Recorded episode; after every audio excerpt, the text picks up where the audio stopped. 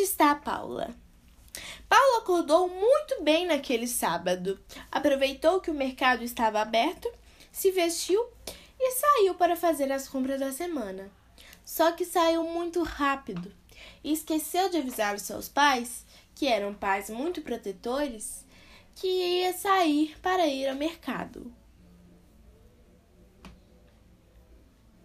Assim que acordaram, se depararam com o café da manhã feito sobre a mesa. Pela empregada, é claro. Perguntaram para Cida se ela tinha visto Paula. Cida, você viu a Paula hoje? Não, senhor. Logo após a pergunta de Roberto, que era o pai de Paula, Regina, a mãe de Paula, foi chamá-la para tomar café. Filha, você está aí? Regina abriu a porta e se deparou com a cama vazia e arrumada.